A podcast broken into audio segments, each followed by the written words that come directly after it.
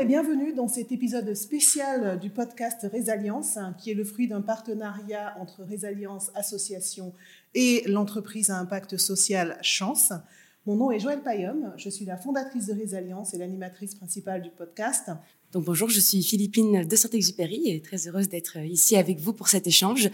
Je suis directrice pédagogique chez Chance. Donc Chance est une start-up à impact social dont la mission est d'œuvrer pour l'égalité des chances professionnelles et d'en faire une réalité. Et pour ça, nous sommes un système d'orientation et d'entraide professionnelle pour aider chacun et chacune à trouver sa juste place dans le monde du travail. C'est un épisode spécial qui est enregistré dans le cadre de la première édition de la Journée internationale contre le harcèlement et pour l'inclusion dans le monde du travail. Euh, pour cette première édition, elle se tiendra à Genève le 24 mai prochain. Et euh, cette journée internationale est une initiative hein, qui a été lancée par Alliances en partenariat avec l'association Fondation Structurelle et ainsi qu'avec le soutien de plusieurs institutions et personnalités, dont notre invitée du jour, Elisabeth Moreno. Donc, nous avons l'immense plaisir de nous trouver aujourd'hui avec euh, cette grande dame, Elisabeth Moreno, ancienne patronne dans le domaine de la technologie elle a été à la tête de Lenovo France ainsi que de la division Afrique de Hewlett Packard, ex-ministre française de l'égalité femmes-hommes et désormais présidente des leaders engagés et inclusifs en action. C'est une femme très occupée qui a pourtant accepté d'endosser le rôle de marraine de la journée internationale contre le harcèlement et pour l'inclusion dans le monde du travail. Euh, je lui en suis extrêmement, mais extrêmement euh, reconnaissante. Bonjour Elisabeth Moreno. Bonjour Joël Payon. Bonjour Philippine de Saint-Exupéry. Je suis tout à fait ravie d'être avec vous. Euh, c'est un plaisir pour moi d'accompagner de telles actions et je veux vous en féliciter. Merci infiniment. Elisabeth, j'ai coutume de commencer les interviews par une question simple. Comment allez-vous? Je vais bien. Je vais bien, et ça peut paraître étrange dans un monde avec autant de transformations, de changements, de mutations, qui crée euh, un certain nombre d'inquiétudes, d'anxiétés. Mais moi, j'ai toujours, euh, enfin, mon parcours de vie a fait que j'ai, je crois euh, que les choses peuvent toujours aller mieux. Je suis une, une optimiste, mais invétérée. Et euh, je sais que derrière chaque crise, il y a des opportunités. Et peut-être que l'opportunité qui nous est offerte aujourd'hui, c'est de construire un monde plus juste, un monde plus inclusif, un monde qui ne laisse personne sur le bord de la route. C'est peut-être simplement l'ère de l'humain qui est en train d'arriver. Alors, j'adore, excellent, parce que je dis toujours que derrière la notion d'inclusion, il y a la notion d'humanité. Donc oui, vive cette ère de l'humain qui est en train de nous arriver. Est-ce que vous avez envie de dire quelques mots sur vous, Elisabeth, avant qu'on rentre dans le vif du sujet, pour vous présenter autrement ou euh, on reste sur... Euh, alors, il y, a tellement de choses qui ont été euh, écrites à mon sujet, et ne les croyez pas toutes d'ailleurs. moi, je suis une enfant du Sud, profondément attachée à ses racines, parce que pour savoir où on va, il ne faut jamais oublier d'où l'on vient. Euh, j'ai la chance d'avoir grandi en Europe. J'ai l'extrême chance d'avoir voyagé partout dans le monde parce que ça m'a montré, enfin, ça m'a appris euh, l'acceptation de la différence. Ça m'a montré que les gens sont bien plus que ce que l'on voit au premier abord. Ça m'a appris euh, à aller vers les autres et à embrasser toutes les diversités. Dieu sait qu'il y en a sur cette planète. Et je trouve que j'ai beaucoup de chance parce que mon parcours euh, est un parcours qui fait démentir tous les déterminismes sociaux. Et je suis consciente, parce que c'est ma vie, que les choses ne sont pas toujours faciles, mais rien que le fait de montrer que bien qu'elles soient difficiles, elles sont possibles, eh bien, ça me donne une joie immense. Et je veux saluer, j'en profite pour saluer toutes les personnes euh, qui vous accompagnent dans cette belle aventure et toutes les personnes qui sont présentes euh, à cet événement auquel j'aurais tant de ne pas pouvoir profiter participer euh, euh, physiquement, mais je penserai fort à vous. Euh, Elisabeth, vous avez un, parcours qui est très inspirant pour beaucoup de personnes et dans un monde où, en tout cas, c'est ce qu'on voit chez Chance, beaucoup de personnes sont un peu perdues quant à leur orientation professionnelle. ça peut parfois aider justement de s'inspirer de, profils ou ce qu'on appelle parfois de rôle modèle.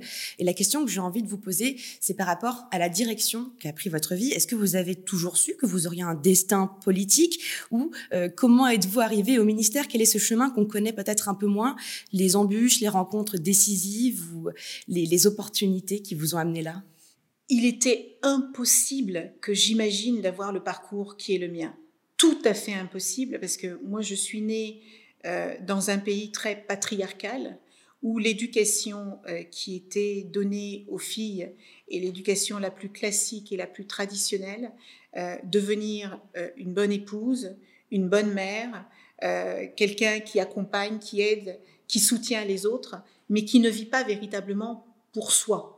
Euh, et donc, euh, ma mère a parfaitement fait son travail d'éducation euh, et, je me destinais à, à, jouer mon rôle dans un foyer et à prendre soin des miens. Et c'est un rôle qui est tout à fait noble. Paradoxalement, et je dois vous avouer que j'ai mis beaucoup de temps à, à en parler, j'ai toujours eu des rêves complètement fous. Fous dans le sens où Personne autour de moi n'était euh, entrepreneur, personne autour de moi. J'ai rêvé de devenir hôtesse de l'air alors que je n'avais jamais voyagé. Euh, je n'avais pas de télévision. Moi, je suis née au Cap Vert dans les années 72, donc euh, déjà avoir l'électricité, c'était un luxe extraordinaire. Donc, le, parcours que j'ai eu est particulier parce qu'il est euh, très différent. J'ai eu des responsabilités, euh, vous l'avez dit, j'ai passé 25 ans de ma vie dans le monde de la tech, mais avant ça, j'ai créé une entreprise, j'ai cofondé une entreprise dans le monde du bâtiment. J'avais 20 ans. Vous imaginez 20 ans, un milieu extrêmement masculin. Euh, j'ai travaillé avec des organisations internationales auxquelles personne ne pensait que j'aurais accès. Mais moi, je suis quelqu'un qui est la foi. Je ne vous parle pas de la foi religieuse, je vous parle de la foi en la vie. Et je pense que tous les défis auxquels j'ai été confrontée, tous les drames de ma vie m'ont montré que la vie était pleine de surprises, que rien n'est jamais écrit et que vous pouvez ne pas décider d'où vous naissez, de, de, de quel genre est le vôtre, de quelle couleur de peau est le vôtre, mais vous pouvez choisir de ce que vous faites de votre vie. Et je ne sais plus quel est ce grand auteur français qui disait que finalement, ce que les gens font de vous n'est pas important. Ce qui est important, c'est ce que vous faites de ce que les gens font de vous. Et ça a été très difficile. J'ai connu évidemment toutes les formes de sexisme et de misogynie que vous pouvez imaginer, parce que le hasard de la vie a fait que je n'ai évolué que dans des mondes très masculins. Je ne l'ai pas fait exprès, ça s'est fait comme ça. Dans le bâtiment, il y avait euh, à l'époque moins de 20% de femmes. Dans la tech, moins de 30% de femmes. Dans la magistrature, beaucoup de femmes, mais étrangement, plus vous montiez dans les responsabilités, plus elles disparaissaient. Et alors en politique, n'en parlons même pas. Tous ces mondes sont des mondes extrêmement masculins. J'y suis entrée pas avec l'ambition de faire carrière. Il faut savoir que moi, mon ambition la plus importante, c'était de rendre ma famille heureuse. Et ça justifiait tous les combats, ça justifiait euh, les humiliations, ça justifiait les combats, ça justifiait le travail acharné, mais pas pour devenir... Euh, PDG de Lenovo France ou pour devenir euh, euh, présidente de HP Afrique, simplement pour faire en sorte que ma famille aille bien, qu'elle sorte de la misère, qu'elle sorte de la pauvreté, que mes filles puissent aller dans les meilleures écoles, et puis que je puisse leur offrir ce qui, moi, m'avait manqué. Et quand vous vous levez le matin et que vous savez pourquoi vous vous levez, vous ne vous posez pas de questions métaphysiques, vous avancez. Et cette mission de, de parce que pour moi, euh, euh, être entré au gouvernement de Jean Castex, c'était porter une mission, défendre l'égalité entre les femmes et les hommes, la diversité et l'égalité des chances. C'est la mission d'une vie euh, qui m'a extrêmement honorée, qui a été extrêmement complexe, mais dans laquelle j'ai tellement appris. Alors si, quand j'étais petite fille, à l'âge de 7 ans, on m'avait dit qu'un jour j'aurais le parcours qui a été le mien. Au mieux, j'aurais éclaté de rire en me disant Oh là là, mais peut-être que c'est possible. Mais je crois que je me serais plutôt dit Mais cette personne est folle. C'est impossible parce que c'est pas le chemin qui est le mien, c'est pas ce à quoi on me destine. Et c'est justement pour ça aujourd'hui que je prends la parole pour raconter aux jeunes qui doutent, qui se posent des questions, qui pensent que du fait de leur patronyme, de leur couleur de peau, de leur lieu d'habitation, euh, de, de, de, de, leur origine sociale, d'où viennent leurs parents, ils ne peuvent pas réussir. Je leur dis que si, mon parcours est l'exemple du contraire, et je sais que c'est difficile, je sais que c'est compliqué, mais ce qui compte, c'est que ça ne soit pas impossible. Euh, pour aller un peu plus loin, donc si j'entends bien, et vous me dites si je me trompe, de ce que j'entends, euh, votre famille, quelque part, vous a donné une impulsion, une énergie pour vous, quelque part, vous battre un peu pour eux et pour les autres. Mais concrètement, quel conseil vous donneriez à quelqu'un qui, qui croit que le déterminisme est plus fort que lui et euh, étape par étape, un peu casser ses barrières? Est-ce que c'est bien s'entourer? Est-ce que c'est croire en soi? Concrètement, d'abord, il faut savoir ce qu'on veut. Tant que vous ne savez pas ce que vous voulez, vous ne pouvez pas atteindre votre cible. C'est comme si vous êtes un tireur à l'arc et puis que un jour vous voulez toucher cette cible-là, le lendemain celle-ci, le surlendemain. C'est pas possible. Tout ça demande du temps et de la construction. Aujourd'hui, moi je suis fascinée par l'intelligence de notre jeunesse par leur force de caractère, par leur envie de soulever des montagnes. Ma génération n'a pas commis, euh, n'a pas connu de, de, de euh, euh, Greta Thunberg ou n'a pas connu de Malala ou n'a pas connu.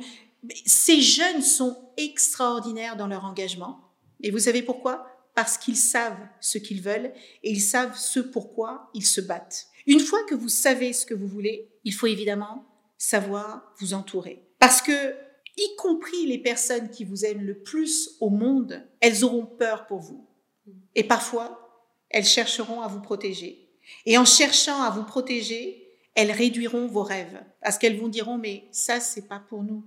Parce qu'il y a tellement de personnes malveillantes qui nous entourent, qui ne veulent pas que nous réussissions parce que ces personnes-là ont échoué et que c'est beaucoup trop douloureux pour elles de vous voir réussir là où elles ont échoué. Et c'est pour ça que je vous dis que c'est fondamental que de suivre vos intuitions, que d'avoir les personnes autour de vous qui vont vous aider, vous accompagner dans votre voyage, parce que la réussite est un voyage, des personnes qui euh, vont croire en vous parfois plus que vous ne croyez en vous-même, et qui vous diront, tu sais, ce voyage va être magnifique, mais il va être semé d'embûches.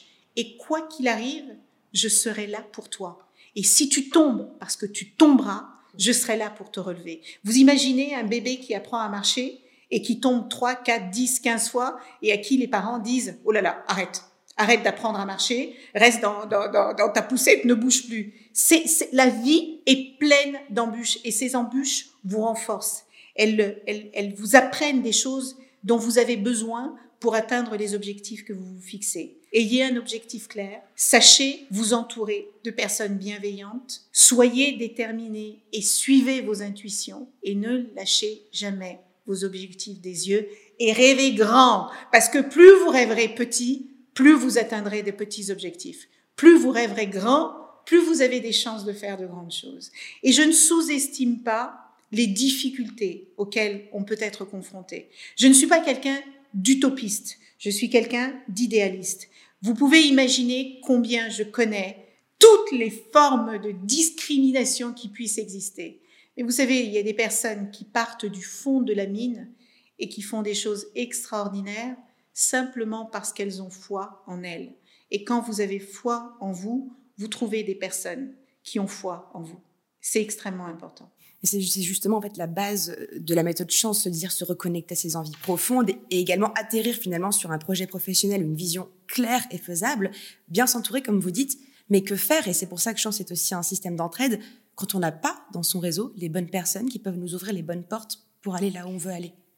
Alors, vous savez, ma mère euh, était femme de ménage et mon père travaillait sur les chantiers. En termes de réseau, je vous laisse imaginer la limite que cela sous-entendait.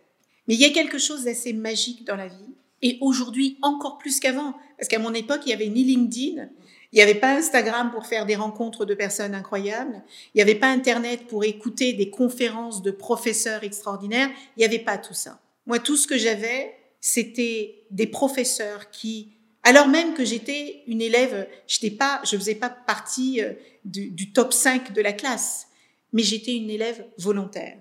Je posais des questions, je demandais de l'aide, je, montrais que j'avais envie. Et il y a quelque chose d'assez magique dans la vie, c'est que quand vous savez ce que vous voulez, quand vous racontez ce que vous voulez faire, quand vous partagez vos objectifs et vos ambitions, vous trouvez toujours, toujours, toujours quelqu'un pour vous tendre la main. Et c'est extrêmement important, non seulement de savoir dire ce que vous voulez, mais c'est aussi important d'accepter les mains tendues.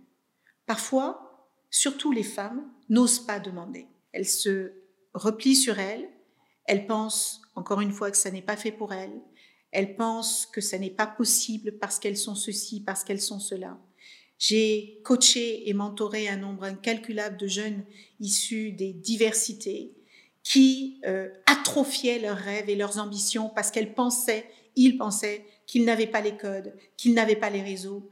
Et je peux vous dire aujourd'hui que ces jeunes ne manquent ni de talent, ni de compétences, ni de motivation, ni d'ambition. Ils manquent juste, parfois, de réseaux, de codes et, d'ouverture d'opportunités pour pouvoir se réaliser et s'accomplir. Je, vois aujourd'hui le nombre d'associations comme euh, Chance, comme Résalliance, comme Article 1. J'ai organisé un événement le 8 mars dernier et il y avait dans cette pièce des cadres dirigeants, des femmes et des hommes politiques, des techniciens, des gens qui ont envie d'aider et d'accompagner. Il y a beaucoup plus de gens qu'on imagine qui ont envie de donner, mais qui ne savent pas toujours donner. Eh bien, allez chercher dans les associations, allez frapper aux portes, soyez résilients et vous verrez, il y a des choses magiques qui peuvent se passer quand vous croyez en vous. Donc dépasser ses croyances limitantes, savoir parler de son projet, demander de l'aide et saisir les mains tendues et s'appuyer sur les associations et les structures existantes. Exactement, c'est parfaitement bien résumé. pourquoi pensez-vous que vous ayez été choisi? Pourquoi sont-ils venus vous chercher euh, en Afrique du Sud pour reprendre ce, ministère? Pourquoi vous? Tout le monde est recruté pour quelque chose, que ce soit dans le monde de l'entreprise et a fortiori dans le monde politique. On ne choisit jamais les gens par hasard. Si vous êtes commercial, on va vous recruter pour votre carnet d'adresse. Euh, si vous êtes technicien, on va vous recruter pour vos compétences techniques. Donc, on, s'en fiche de la raison pour laquelle on vous choisit. Ce qui compte, c'est qu'est-ce que vous allez faire une fois que vous êtes en place. Moi, je pense que le président de la République et le Premier ministre sont venus me chercher parce qu'ils avaient besoin d'une femme qui incarne des choses différentes. Euh, ils avaient besoin d'incarner la méritocratie française. À un moment où l'ascenseur social euh, commence à se rouiller, ou quand vous êtes enfant d'ouvrier, il faut attendre trois générations pour espérer euh, euh, devenir cadre moyen, à un moment où les jeunes, alors même qu'ils ont des diplômes, peinent à trouver leur place dans le, monde de l'entreprise, à un moment où les inégalités sont croissantes, je pense qu'ils avaient besoin de montrer que la bouteille n'est pas que vide, il y a aussi du plein il y a aussi des possibles. Euh, et, je pense que c'est ce que raconte mon parcours. Et une femme qui réussit dans le milieu entrepreneurial en étant partie de rien, en n'ayant ni code, ni réseau, etc., ils avaient besoin de raconter euh, que cette histoire est possible. Mais je ne veux pas être l'arbre qui cache la forêt. Des histoires comme les miennes, il y en a beaucoup, on a juste besoin de les montrer parce que les représentations signifient quelque chose. Moi, je crois beaucoup au rôle modèle. Si on avait davantage de rôle modèle, si on avait davantage mis en lumière les femmes qui ont réussi dans l'histoire, peut-être qu'aujourd'hui, les jeunes filles se poseraient moins de questions quant à leur possibilité d'aller dans l'espace, quant à leur possibilité de devenir médecin, de devenir ingénieur, de devenir astrophysicienne, de devenir euh, chef d'entreprise, de devenir voilà, c'est très bien que que les femmes soient dans les métiers euh, euh, du soin, qu'elles soient dans les métiers des, des, services, qu'elles soient dans les métiers éducatifs, c'est très bien, il en faut, mais il faut autant de femmes que d'hommes dans ces métiers-là. Et les représentations ont un sens. Donc peut-être qu'à ce moment-là, je représentais le symbole de la méritocratie française, de la réussite des femmes dans le monde de l'entreprise, parce que les femmes, ça n'est pas que la violence, ça n'est pas que la fragilité, ça n'est pas que la tristesse, ça n'est pas que le désespoir. Les femmes, c'est l'espoir, c'est la réussite, c'est la beauté, c'est la force, c'est la vibration. Les personnes issues de la diversité créent des entreprises, elles ont une énergie, elles ont un savoir-faire, et c'est ça aussi qu'il faut mettre en lumière. Et si pendant ma présence au gouvernement, j'ai permis de démontrer cela, eh bien, j'en suis heureuse. mais ça n'est pas suffisant. Il faut aller plus loin, il faut sortir de l'ombre toutes ces magnifiques, tous ces magnifiques rôles modèles, et vous verrez que notre société s'en portera beaucoup mieux. Il y a 25 critères de discrimination prohibés dans la loi française, euh, et, ça passe par euh, l'homophobie, ça passe par euh, la grossophobie, ça passe par euh, euh, l'origine sociale, l'origine culturelle, le lieu où vous habitez, votre patronyme, votre genre, votre. Enfin, il y a tellement de raisons d'être discriminé. Et je pense qu'il n'y a rien de pire, il n'y a rien qui cause plus de souffrance et de blessures qu'être discriminé pour quelque chose dont vous n'êtes même pas responsable. Vous vous rendez compte de cette absurdité? Et c'est important d'éduquer, de sensibiliser, de former, mais aussi de sanctionner les personnes qui sont euh, prises à discriminer, puisque les discriminations sont interdites par la loi. L'expérimentation que nous avons faite de l'index égalité, euh, euh, enfin de l'index de l'inclusion et de la diversité, ça a permis aux entreprises d'avoir un, un dialogue ouvert et apaisé sur ces questions de discrimination au sein des entreprises, sur ces questions de diversité et d'inclusion qui sont pas toujours faciles à aborder. Ce sont des thématiques qui sont sensibles. Eh bien, donner un outil aux entreprises et aux organisations, qu'elles soient publiques ou privées, pour avoir des dialogues, des conversations ouvertes sur ces thématiques, c'est extrêmement précieux. Et il y en a plein d'autres, je pourrais passer des heures, mais, mais ce que je veux dire par là, c'est que moi j'ai eu la chance d'être dans un ministère qui est au cœur des transformations sociétales. Les entreprises qui n'ont pas compris que les sujets de diversité et d'inclusion font partie des enjeux essentiels de demain, parce qu'une entreprise n'existe pas sans les femmes et les hommes qui la composent, sans les jeunes et les moins jeunes, sans les personnes qui viennent de tous les environnements, eh bien, elle ne réussira pas. Parce que cette guerre des talents qui existe aujourd'hui, elle a été gagnée, et elle n'a pas été gagnée par les entreprises, mais elle a été gagnée par les talents eux-mêmes qui peuvent se permettre de choisir les environnements dans lesquels ils ont envie de travailler. Et c'est pour ça que le travail que Résalliance et Chance fait est important, parce qu'il s'agit de donner confiance à ces personnes qui doutent, qui n'osent pas, qui ne savent pas, et elle permet aux entreprises d'avoir des intermédiaires pour discuter de ces thématiques qui sont au cœur de nos sujets euh, euh, sociétaux. Et c'est pas faire l'aumône, hein, c'est pas faire l'aumône, hein, euh, c'est une question de performance, d'efficacité et de résilience dans la durée. Je bois vos paroles et je n'ai même plus besoin d'expliquer ce que c'est que résilience parce qu'en fait vous avez tout dit. C'est-à-dire dans tout ce que vous avez expliqué, la résilience, l'accompagnement des personnes, le fait euh, de mettre en pratique le principe d'égalité des droits. Ça, c'est ma définition d'inclusion. Souvent, l'inclusion, les gens ont l'impression que c'est quelque chose de très compliqué. Je dis toujours, mais non, c'est juste la mise en application du principe d'égalité des droits. Arrêtez de vouloir en faire quelque chose de compliqué pour ne pas agir. Et on peut tous agir, et individuellement et collectivement, d'où la journée internationale, justement, qui appelle les organisations parties prenantes, les syndicats comme les, syndicats employeurs comme les syndicats employés, à vraiment se réunir pour réfléchir à des solutions. Parce que comme vous l'avez dit, on peut changer. Demain, l'humain doit être au cœur de toutes les décisions d'entreprise. Et c'est ensemble qu'on va réussir à construire ces sociétés réellement inclusives.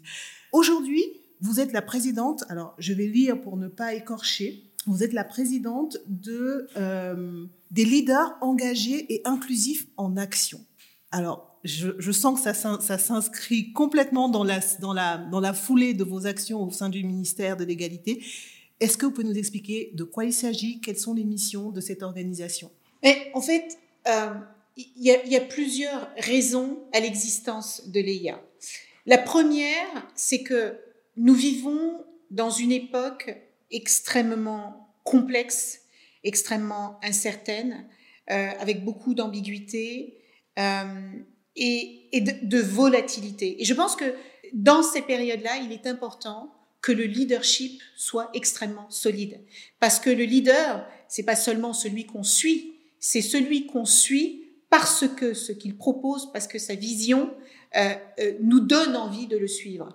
Et le leader, c'est aussi celui qui voit ce que les autres ne voient pas. C'est celui euh, qui va débroussailler un peu le brouillard et qui va vous donner des perspectives qui soient plus positives, plus rayonnantes de l'avenir. Et donc, ces leaders sont essentiels. Moi, je vais vous avouer quelque chose. Quand j'ai fait mon école de, de, de, management, quand j'ai fait mon MBA, j'ai dû passer 70% de mon temps sur les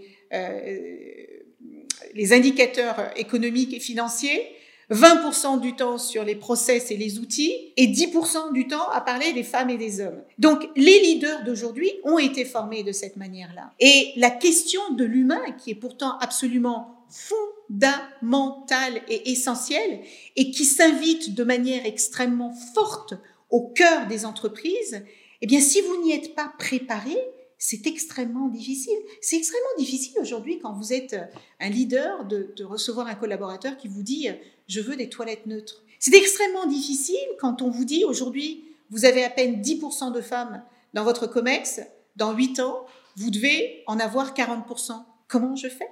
C'est extrêmement difficile quand vous avez des personnes qui viennent vous voir pour demander des choses que vous n'avez pas l'habitude d'entendre et vous n'êtes pas formé et préparé. Et les ressources humaines ne sont souvent pas plus préparés et plus équipés euh, que euh, le CEO pour pouvoir euh, y parvenir. Donc moi j'ai compris qu'il y a plusieurs choses pour que les entreprises deviennent réellement inclusives, hein, parce que on connaît tous et tout le bashing qu'il y a autour de ces sujets. Hein, des, des, des leaders qui la main sur le cœur vous disent mais Bien sûr que je suis une entreprise inclusive. Et finalement, quand vous regardez les chiffres, quand vous regardez les données, vous vous rendez compte que, euh, enfin, de quelle inclusion est-ce qu'on parle. Et donc, si euh, on, on, veut attirer les talents, si on veut faire de la place à cet humain au centre des organisations, il y a trois éléments essentiels. Le premier, c'est un CEO qui incarne les valeurs de l'entreprise, pas pour cocher une case RSE à la fin de l'année fiscale et dire oh c'est fait, mais qui incarne véritablement les valeurs de l'entreprise qu'il dirige. La deuxième chose, c'est qu'il embarque son COMEX et son CODIR, c'est-à-dire que, au même titre qu'il a des techniciens dans ses organisations, euh, qu'il a des CFO, qu'il a euh, euh, des CMO, qu'il a des CDO, eh ben, il doit aussi avoir des personnes qui comprennent véritablement les questions de diversité et d'inclusion. La troisième chose, c'est que c'est pas des actions one shot ce sont des plans sur la durée. Vous ne pouvez pas, pour faire joli, à un jour euh, international des droits des femmes, faire une opération extraordinaire, être dans tous les médias, et puis le lendemain, hop, on passe à autre chose. Non, il faut un plan d'action sur la durée parce que ces sujets prennent du temps, parce qu'ils nécessitent de l'engagement, de l'engagement humain et de l'engagement financier. Parce que c'est pareil, les entreprises qui vous disent Oh là là, mais c'est essentiel ce sujet.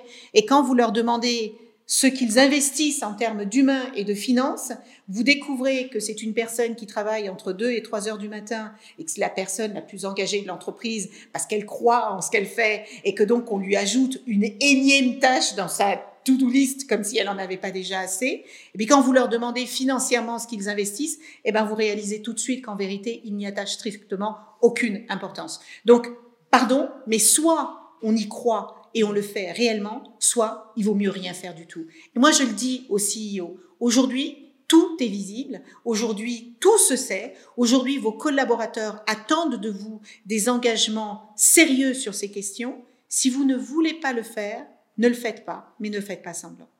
Et donc, quand vous dites soit on fait, soit on fait pas semblant, euh, comment concrètement on peut s'assurer qu'un leader ou une leaduse ne va pas faire semblant et que ça ne va pas juste être des jolis mots?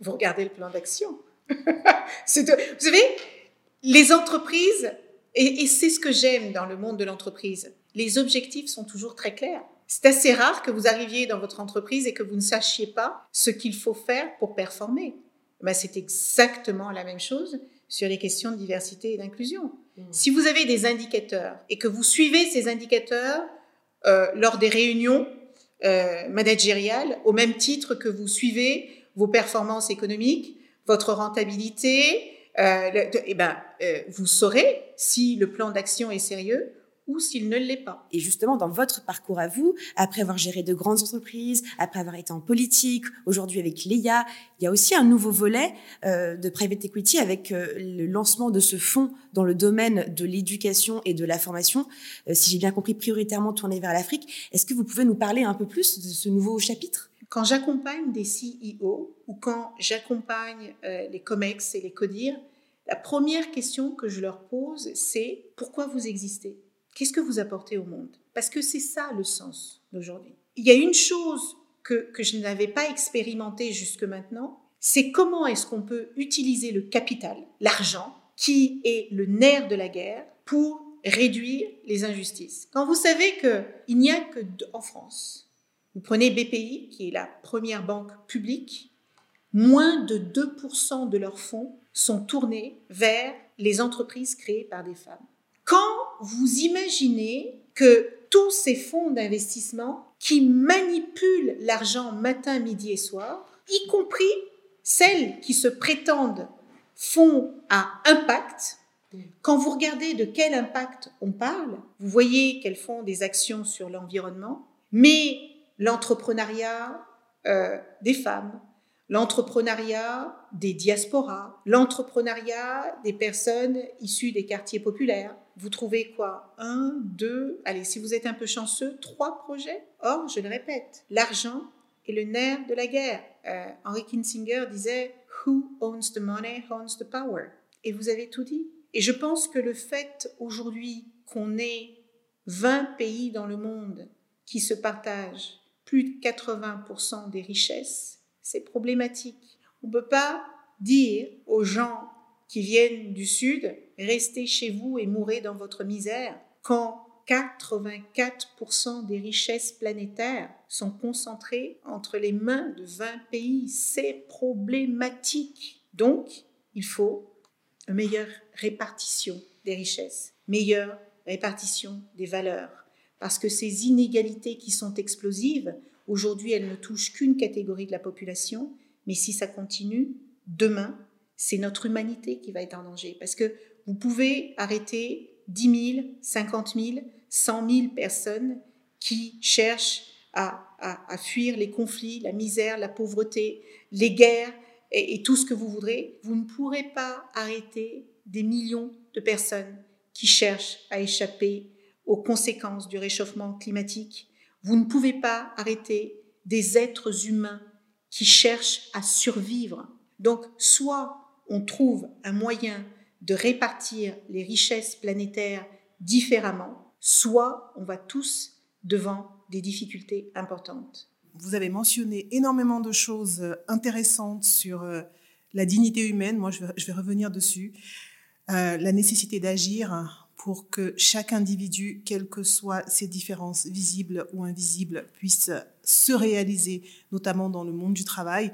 Je reviens sur la mission de Résalliance, qui est vraiment celle-là, de donner des outils aux entreprises, mais également aux employés pour qu'ils puissent se réaliser. Que faire pour permettre que ça avance? Que faire pour aider les personnes qui, malgré elles, malgré toute la bonne volonté, vous disiez, il faut être déterminé, mais il y a dans le système qui est en place aujourd'hui partout en Europe quelque chose de l'ordre du déterminisme, donc qui veut maintenir certaines populations à certains endroits. Donc comment faire pour rééquilibrer finalement le rapport de force? Et c'est ce qui a donné lieu en fait à tout ce qu'on met en place à travers les alliances.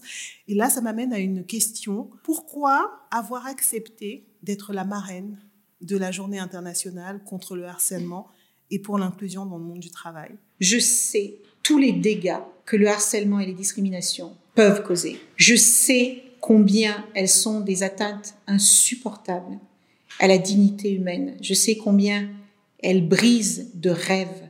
Je sais combien elles peuvent briser des vies. Et je pense qu'à un moment aussi crucial de l'histoire de notre humanité, il est temps de porter et d'accompagner toutes les actions qui peuvent rendre notre humanité meilleure. Beaucoup de ces sujets ont pendant longtemps été exclus du monde de l'entreprise. C'était extrêmement difficile de les aborder pour des raisons qu'on a déjà évoquées.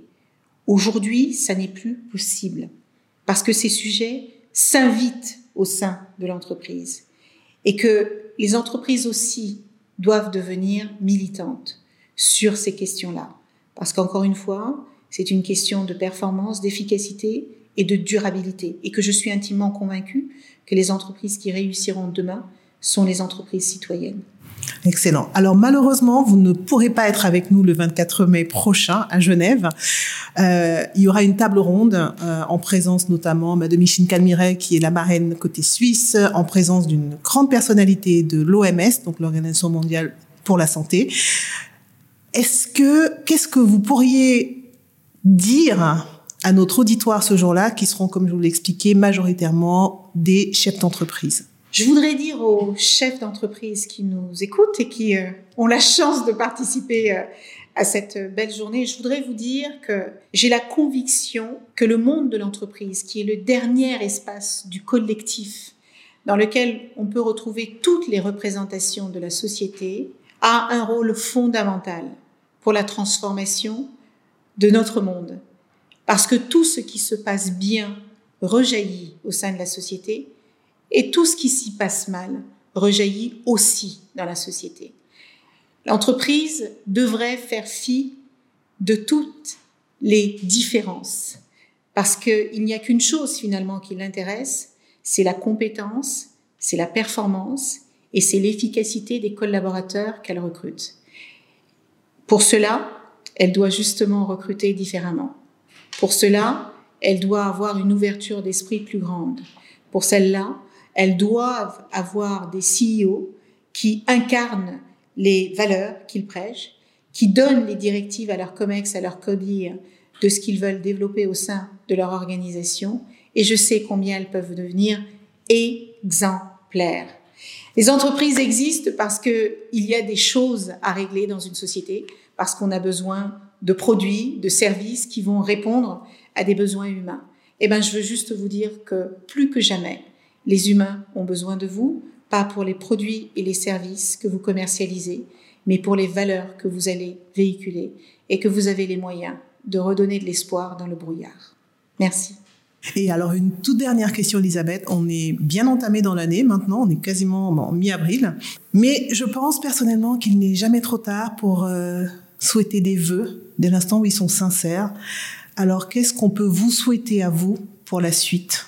Oh mon Dieu que je continue de m'amuser. et je vous souhaite à tous et à toutes de continuer de prendre du plaisir, de la joie et du bonheur et d'en donner autant que vous pouvez parce que finalement, il n'y a que ça qui compte. Excellent. Merci infiniment, Elisabeth, pour cet échange. Comme je vous l'ai déjà dit, vous faites partie de ces personnes qui ont inspiré la création de Résalliance. Donc, pour moi, le fait que vous soyez la marraine de la journée internationale, c'est presque comme un rendez-vous qui a été pris. C'est pas, il n'y a pas de hasard. Il n'y a que des rendez-vous. Il n'y a que des rendez-vous et, euh, et, la force de la sérendipité, euh, je la vois là encore. Merci pour toute cette énergie euh, positive. Merci d'être un rôle modèle parce que oui, vous l'êtes pour nous et pour tant d'autres femmes. Et, euh, et puis ben, je me réjouis de pouvoir partager votre message le 24 mai prochain avec les participants euh, sur site à Genève. Et comme je le dis toujours, le savoir ne se garde pas, il se partage. Donc partagez à volonté autour de vous. C'était Joël Payom pour le podcast Résalliance et je passe la parole maintenant à Philippine de Saint-Exupéry pour Chance. Un sincère merci, Elisabeth Moreno, pour votre partage d'expérience qui venait du cœur, très engagé et en même temps porteur d'espoir, euh, tout en restant intransigeant, ce que vous l'avez dit est, important. Et merci beaucoup, Joël, de m'avoir permis de partager ce moment en ta compagnie pour porter les messages de chance et de résilience qui sont extrêmement importants. Merci à vous deux pour ce moment de partage d'une grande richesse. Euh, je vais reprendre, cher Joël, ce que vous avez dit. Il y a deux choses qui, lorsqu'elles sont partagées, se démultiplient, c'est l'amour et le savoir. Merci.